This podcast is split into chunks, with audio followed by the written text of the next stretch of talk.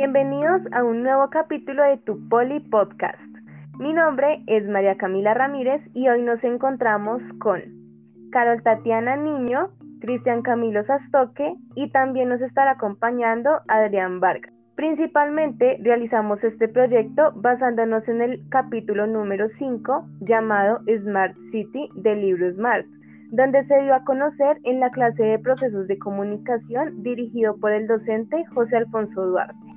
Así es, el día de hoy tenemos un capítulo muy especial en el cual vamos a tratar el quinto capítulo del libro Smart titulado Smart Cities. Si bien desde el principio de este capítulo podemos notar la gran influencia que tienen las Smart Cities en diversas partes del mundo, queremos hacer un poco de énfasis antes en qué es una Smart City. Las Smart Cities básicamente son ciudades inteligentes que han venido tomando mucha popularidad en los últimos años gracias a que estas Smart Cities se definen como un sistema complejo o ecosistema complejo en donde se interconectan pues las nuevas tecnologías y ayuda mucho en lo que es el desarrollo de la economía, talento humano, entre otros factores.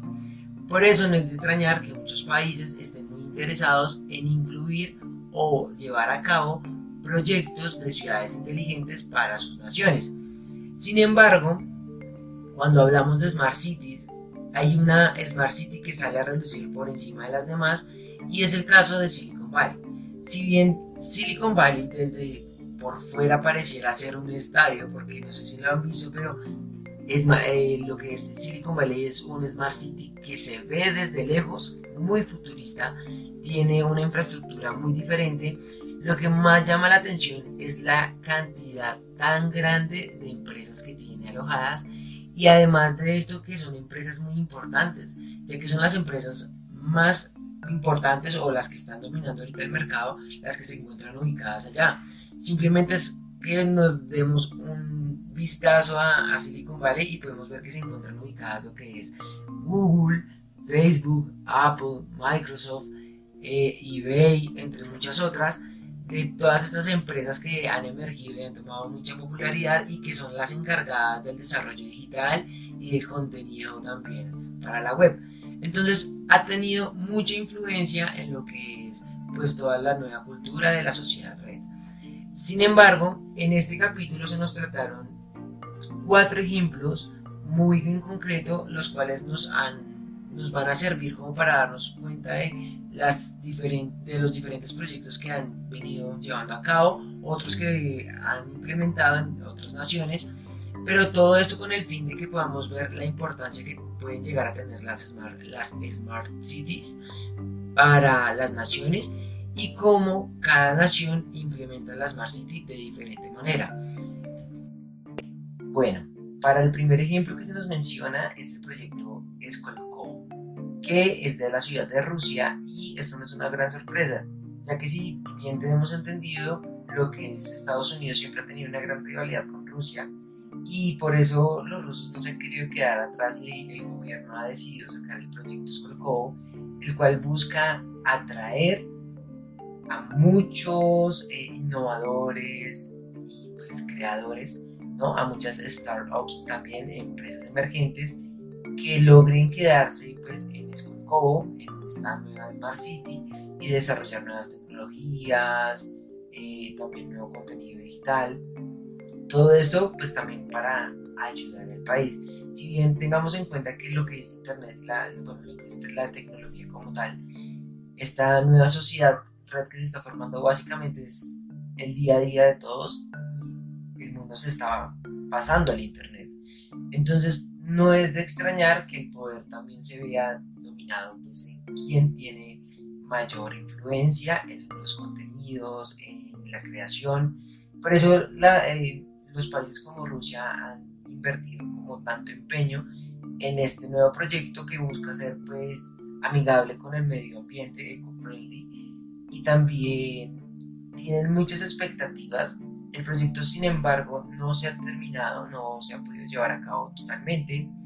Sin embargo, se espera pues eh, que, se, se lleve a cabo próximamente. Pero hay algo que sale a relucir en este proyecto y es una de las cosas que más llama la atención Y es el hecho de hacer una Smart City en Rusia, cuando tenemos en cuenta que Rusia es un país con mucha censura, y mucha censura en Internet. Tengamos en cuenta que en Rusia, al día de hoy, lo que es el matrimonio gay, eh, las marchas feministas y estos movimientos que son muy progresistas, que vienen de Silicon Valley, porque California es una de las ciudades más progresistas que hay, y pues donde digamos eh, se ven campañas como la que estuvo con Calvin Klein y un montón de campañas digamos muy nuevas y de, de, de, juventud que están marcadas por la juventud cosa que en Rusia todavía no se da eh, en Rusia se sigue viendo ese comportamiento muy conservador y es, hay una censura muy grande de lo que es internet por eso es algo raro y trivial el hecho de ver una Smart City ubicada en Rusia. Se entiende que lo que quiere Rusia es eh, también estar pues, al mismo nivel que llega a estar Estados Unidos con esas grandes potencias de empresas que tienen. Sin embargo, pues es como uno de los temas que más se ha visto y ha llamado la atención y es el tema de que, bueno, el proyecto Skolkovo se lleva a cabo, pero pues de qué va a servir si igualmente todo va a estar manejado por el gobierno. Cosa muy diferente que sea en Silicon Valley, ya que pues hay una más, más libertad, ¿no? Eh, obviamente no todos los smart cities tienen que ser igual que Silicon Valley, si bien Silicon Valley tiene gran influencia en todos los proyectos, pues no todos tienen que ser igualitos o tener el mismo pensamiento, los mismos ideales. Sin embargo, pues sí llama la atención el proyecto como se tiene pensado desde el de vista de Rusia y este es el primer ejemplo que se nos da. Posterior a esto pasamos a un proyecto que pues ya está en marcha y que ya funciona y es en Latinoamérica, en el país de Brasil. Ajá, está el caso de Brasil, Puerto Digital. Em, se encuentra en la ciudad de Recife. Eh, esta ciudad está ubicada al noroeste de Brasil y actualmente está en funcionamiento y es el Smart City más importante pues de este país. Eh, anteriormente era um, un puerto en donde se intercambiaba pues como algunas cosas de la industria hasta que murió y a mediados del año 2000 como que se quiso dar una, una innovación tecnológica. Em, y desde ese momento pues ha crecido enormemente. Además que pues ahora es más como para intercambiar cosas como ella de la era industrial, eh, intercambiar servicios pues digitales.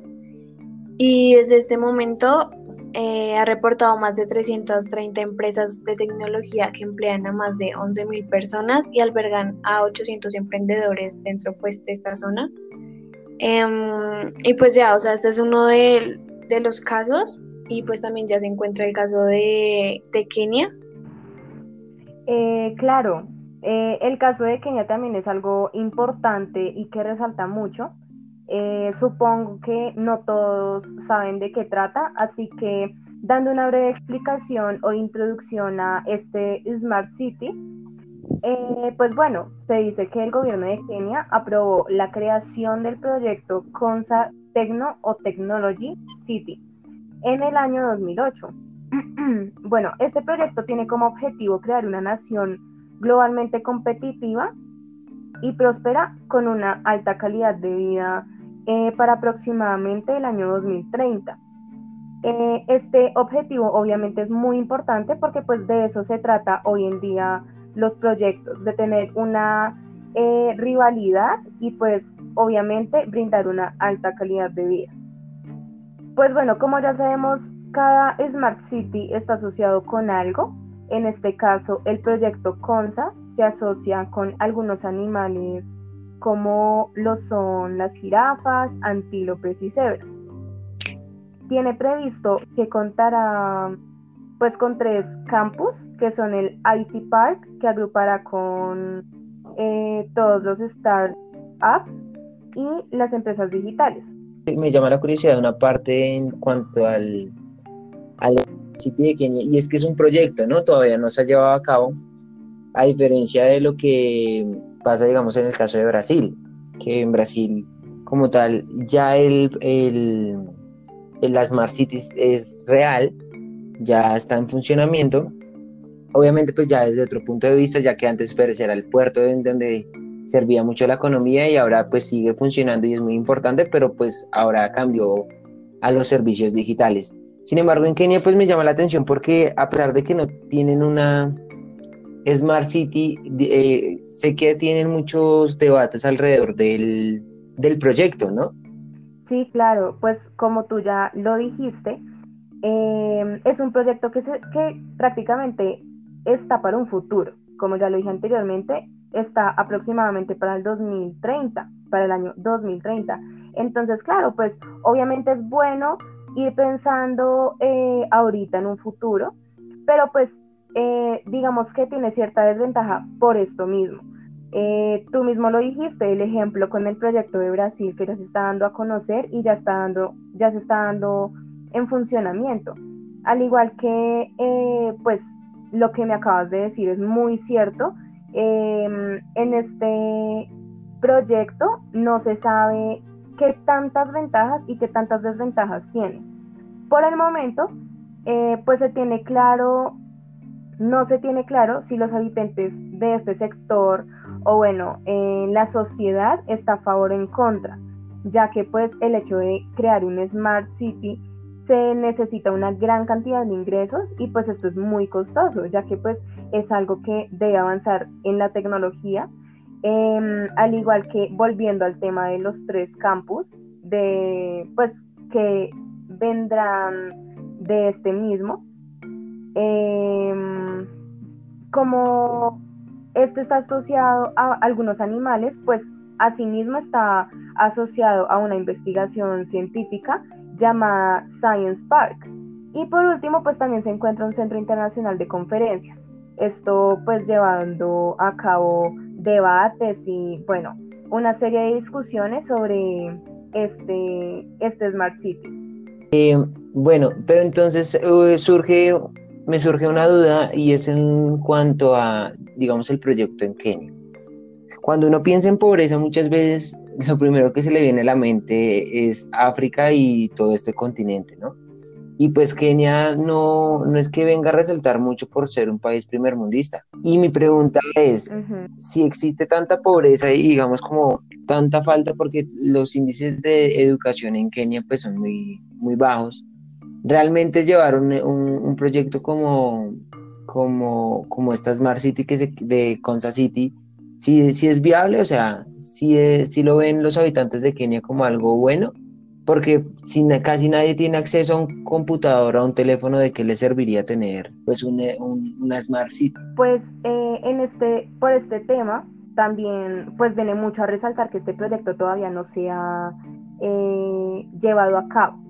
Pero si nos referimos a lo que la sociedad, a los habitantes de este sector eh, piensan respecto al, al Smart City, em, pues digamos que es una desventaja para ellos.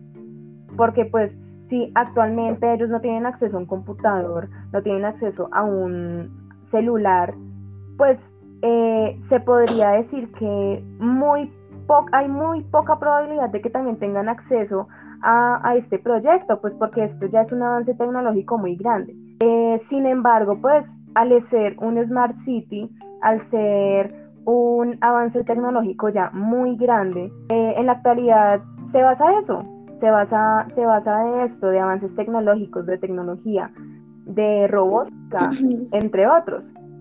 Entonces siento que eh, en parte, pues obviamente sería muy llamativo para los demás, pero en una gran desventaja. Pues, o sea, eh, yo también pienso que esto sería una ventaja para ellos, pues impulsaría a sí mismo como el, el turismo. Entonces, asimismo, eso ayudaría como a la economía, pues como de, de, Kenia y ayudaría a que si se pudiera llevar a cabo como más proyectos, ¿no? O sea, siento que por ese lado sí es muy positivo, por la parte más de la economía, porque impulsaría mucho. Sí, claro, y además que creando una Smart City, lo que hablábamos anteriormente, era que ayuda a potenciar, o bueno, motiva también a que existan más empresas que emerjan o start, startup eh, que, pues obviamente eso va a beneficiar mucho a la economía del país y pues como tú lo decías, ah, también va a traer mucho turismo lo mismo que pasa como en Silicon Valley, pero digamos, eh, como decía Camila anteriormente, es un proyecto que se tiene pensado para el 2030. Entonces, eh, según lo que tengo entendido, muchas de las personas se han visto como no, no han acogido bien la idea de una Smart City, eh, posiblemente también por, por, el tiempo que conlleva y por la inversión que se, que se requiere pues para llevar a cabo cuando se podría digamos como que desarrollar eh, en otro espacio o en otra área ese dinero que se tiene pues destinado para la Smart City. Sin embargo, me llamó mucho la atención que sin, sin importar esto y que no tienen todavía una Smart City, en Kenia hay un lugar en donde se reúnen, que, en donde pueden obtener pues Wi-Fi gratis, eh, como un ambiente o más o menos como un pequeño Smart City dentro de, de Kenia donde se reúnen y donde em, pueden tener digamos como ese espacio de, de pues de interacción con, con, el contenido digital. La otra parte que me, que me, llamó también la atención fue lo que dijo Camila con lo que está representado esto de la Smart City con las jirafas, avestruces, antílopes y cebras. Eh, porque lo chévere es que a pesar de todo, la Smart City de Kenia trata de ser animal friendly city, ¿no? O sea, trata de ser como amigable con los, con los animales. Y eso me parece muy bien y sirve, sirve mucho como apoyo, pero pues temiblemente la gente piensa que se puede quedar en un elefante blanco, o sea, en un proyecto que pues que tengan muchas expectativas al respecto del, del, del, proyecto, pero que sea muy poco viable o no se pueda llevar a cabo. Por otra parte, tenemos también lo que pasa, por ejemplo, en Israel, que este, este es un caso bastante particular, ¿no? Porque estamos acostumbrados ahorita a que, o sea, por los ejemplos que vemos, pensamos que para que las, start, eh, las startups se puedan llevar a cabo se necesita pues de mucho, ¿no? de, un buen espacio, de una gran inversión como los proyectos, los proyectos de Skolkovo de, en Rusia o el de Konsa City en Kenia, entre muchos otros. Sin embargo, en el caso de Israel es interesante porque a pesar de tener la cantidad de habitantes de 8 millones, tienen 8 millones de habitantes, Israel se ha convertido en el mapa y en el punto de la innovación digital por todos lados llegando a tener la mayor cantidad de empresas emergentes de todo el mundo. Y pues con solo 8 millones de, habitantes es sorprendente, o sea, 8 millones de habitantes es básicamente Bogotá. Y, sorprende que un país como Israel pueda llevar a cabo todo esto a cabo eh, y emerger tan fuertemente. Esto también se ve, digamos, a la parte de, de la combinación entre lo social y lo militar, ¿no? ya que en Israel pues es necesario que la gente cumpla servicio militar de tres años y los ingenieros les dan un entrenamiento especial en todo lo que es el combate digital y bueno, todos estos conocimientos de programación, de hacking, de, de, manejo en la web, pues eso les sirve demasiado y después de eso salen al, al, al mundo y emergen con sus empresas y con sus innovaciones. Claro, no, y que también debemos tener en cuenta que hoy en día todo se trata de mm, la tecnología, todo va en torno a la tecnología. Entonces, a pasar de un servicio militar donde solo era eh, el objetivo protegerse, el manejo de armas, entre otros, mira dónde están yendo. Eh, aprender habilidades de programación, defensa cibernética, todo esto es algo que no se veía antes. Y aunque no creas, esto digamos que es algo tan importante en la sociedad hoy en día que si uno no tiene algún conocimiento em, informático, es como si tú no supieras nada.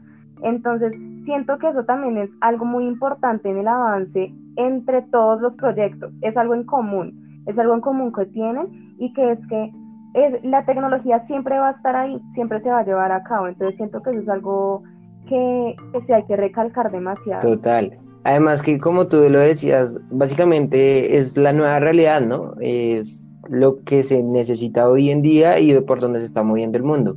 La economía, todo, la verdad, todo se está... Y bueno, lo más importante, lo que mueve casi las sociedades es eso, la economía, ¿no? Y eso también se, eh, se trasladó a, mm, al Internet. Y sí, me parece muy curioso porque es básicamente lo que hacen, por ejemplo, estos hackers, ¿no? bueno, hay muchos casos de hackers que al principio eran delincuentes cibernéticos, ¿no? Que, no sé, hackeaban alguna base de datos, alguna cuenta bancaria, cometieron sus delitos, pero ya después crean sus empresas, por ejemplo, eh, y salían a la luz con, con empresas de seguridad cibernética. Entonces cambiaban y cómo ofrecían los servicios. Eso me parece muy importante porque, digamos, en eso se caracteriza Israel, en esa Startup Nation, que es básicamente que le dan la oportunidad a la, a la gran parte de la población en emerger con sus emprendimientos. No es como que les cortan las alas, sino que realmente les ayudan y los eh, motivan a que lleven sus proyectos adelante, ¿no? Por ejemplo, actualmente en Colombia vemos mucho problema en cuanto a los migrantes, ¿no? Y bueno, no solo en Colombia, en diferentes partes del mundo donde hay migración. Por ejemplo, en Estados Unidos puede ser también con el caso de los mexicanos que migran para, para Estados Unidos, pero, por ejemplo, lo que hace Israel es que cuando no tiene inmigrantes, eh, entra en crisis. Realmente lo que ellos hacen es acoger a todas las personas que quieran entrar en, dentro del país y apoyarlas para llevar sus emprendimientos pues a otro nivel. Por ejemplo, las personas que por alguna razón son deportados, bueno, en ese caso digamos Israel tiene algo muy importante y es que acoge a los inmigrantes, ¿no? Entonces, por ejemplo, las personas que son deportadas por alguna por X o Y motivo de las universidades como Stanford o Harvard, bueno, aunque es más difícil, pero de las universidades más importantes de, de Estados Unidos, migran todos, o sea, todos los que fueron deportados migran a Israel porque se encuentran con la posibilidad de llevar sus proyectos a cabo de buena manera. Por eso no es de extrañar que allá se hayan sacado, digamos, tantos, tantas innovaciones como lo que fue Waze, que básicamente Waze, ¿cuántas personas acá no, no han utilizado Waze? Y es una aplicación que básicamente todos conocemos al, o hemos visto en algún momento, que es esta aplicación que interconecta varios conductores y hace que, o sea, nos sirve para saber el tráfico, eh, donde hay, no sé, una cámara de policía, donde hay policías, o sea, benefició mucho y fue una gran innovación que no se hubiese dado a cabo si no se hubiese tenido esta ayuda por parte de Israel y realmente por eso fue que fue tan una aplicación tan innovadora. Eh, también está el caso de Vibe, eh, que, que sirvió también mucho para todo lo que era el tema de llamadas, de lo mismo que es WhatsApp hoy en día, pero pues, pues, también fue un proyecto que tuvo un gran alcance y que también fue comprado por Estados Unidos. Y creo que eso es como lo que también se nos tocaba en el libro, que básicamente las empresas lo que quieren es, las startups como que el sueño ideal es que sean compradas por alguna, por, por los estadounidenses, ¿no?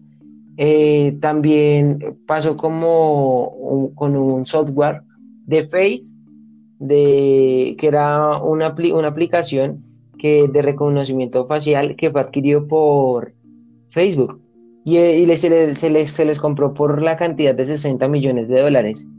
Además de lo de Waze, más muchos otros inventos que se convierten casi que en el 40% de la economía de Israel. Entonces, eh, sí, sí, sí veo que, que tienen, digamos, como que algo muy importante a resaltar y es esa forma en la que han sabido beneficiarse de lo que otros países podrían llamar como problemas. El hecho de utilizar a los inmigrantes como una fuente para la economía y que apoyen en vez de afectar, que apoyen a la economía. Eh, también, digamos, el hecho de que eh, no tengan tan, tanto, se atrevan a invertir en estas compañías, pues han hecho que se conviertan casi que en una nación de los emprendimientos, por eso el nombre de Startup Nation. Bueno, ya dejando esto a un lado, llegamos a la conclusión de que las Smart Cities innegablemente han tomado una popularidad gigante y este ecosistema de tecnología ayuda demasiado en el desarrollo de una economía y en el desarrollo humano. Es fuente también de ingresos y de empleo, además de que tiene bueno, diversas funciones, pero sentimos que a pesar de que sí puede ser necesario y llega a ser una gran ayuda, Muchos de los países que quieren implementar las Smart Cities a veces están dejando sus prioridades por detrás y se están enfocando tal vez en la construcción de una Smart City, por ejemplo, como veíamos en el caso de Kenia. Kenia, siendo tan pobre en algunos aspectos, con tan bajos índices de educación, instalar una Smart City realmente no debería ser una prioridad, cuando primero se le debería enseñar a las personas a hacer una conciencia tal vez de esta sociedad que está afectando a todos y que pues nos involucra a todos, a todos aquellos que pertenecemos a la red de Internet. Es una buena opción el tratar de acercar a las personas al Internet, el plasmarles un ambiente o el darles la oportunidad de tener un ambiente en el cual se puedan acercar de alguna manera a la innovación y al mundo digital que es la nueva era. Sin embargo, pues primero se tienen que priorizar en nuestros aspectos como lo puede ser la educación, porque de nada sirve, y bueno, también la economía, porque de nada sirve que se instale una Smart Cities y al final nos vamos a dar cuenta de que se instaló la Smart City, pero no hay, no, no, no, hay, no tiene, nadie tiene un celular o la, la gran mayoría de la población ni siquiera cuenta para comprar, cuenta con el dinero suficiente para comprar un celular. Entonces, no siendo más, esto ha sido todo por el podcast de hoy. Los dejo con mi compañera María Camila con los top 3 de los recomendados del día de hoy. Y no siendo más, un saludo y chao, que estén muy bien. Pero bueno, para despedirnos, como costumbre, vamos a darles el top 3 de nuestros recomendados. Tenemos en el número 3 una película llamada Metrópolis. Esta trata de cómo los robots con forma humanoide pueden sustituirnos en el futuro. Tenemos como top número 2 para los amantes de los libros el mundo en el 2050. Este libro habla de aspectos físicos, biólogos y sociológicos y responde a muchas preguntas respecto a cambios que pueden haber en el futuro. Y por último, pero no menos importante, tenemos el número uno, una película llamada Réplicas. Se trata de un biólogo que viola las leyes para traer de vuelta la vida a su familia por medio de robots. Entonces, quiero que ustedes tomen en cuenta estas recomendaciones y puedan proyectarse de cómo será un futuro con estos avances en la tecnología. Sin más que decir, estén pendientes de nuestro próximo Poli Podcast.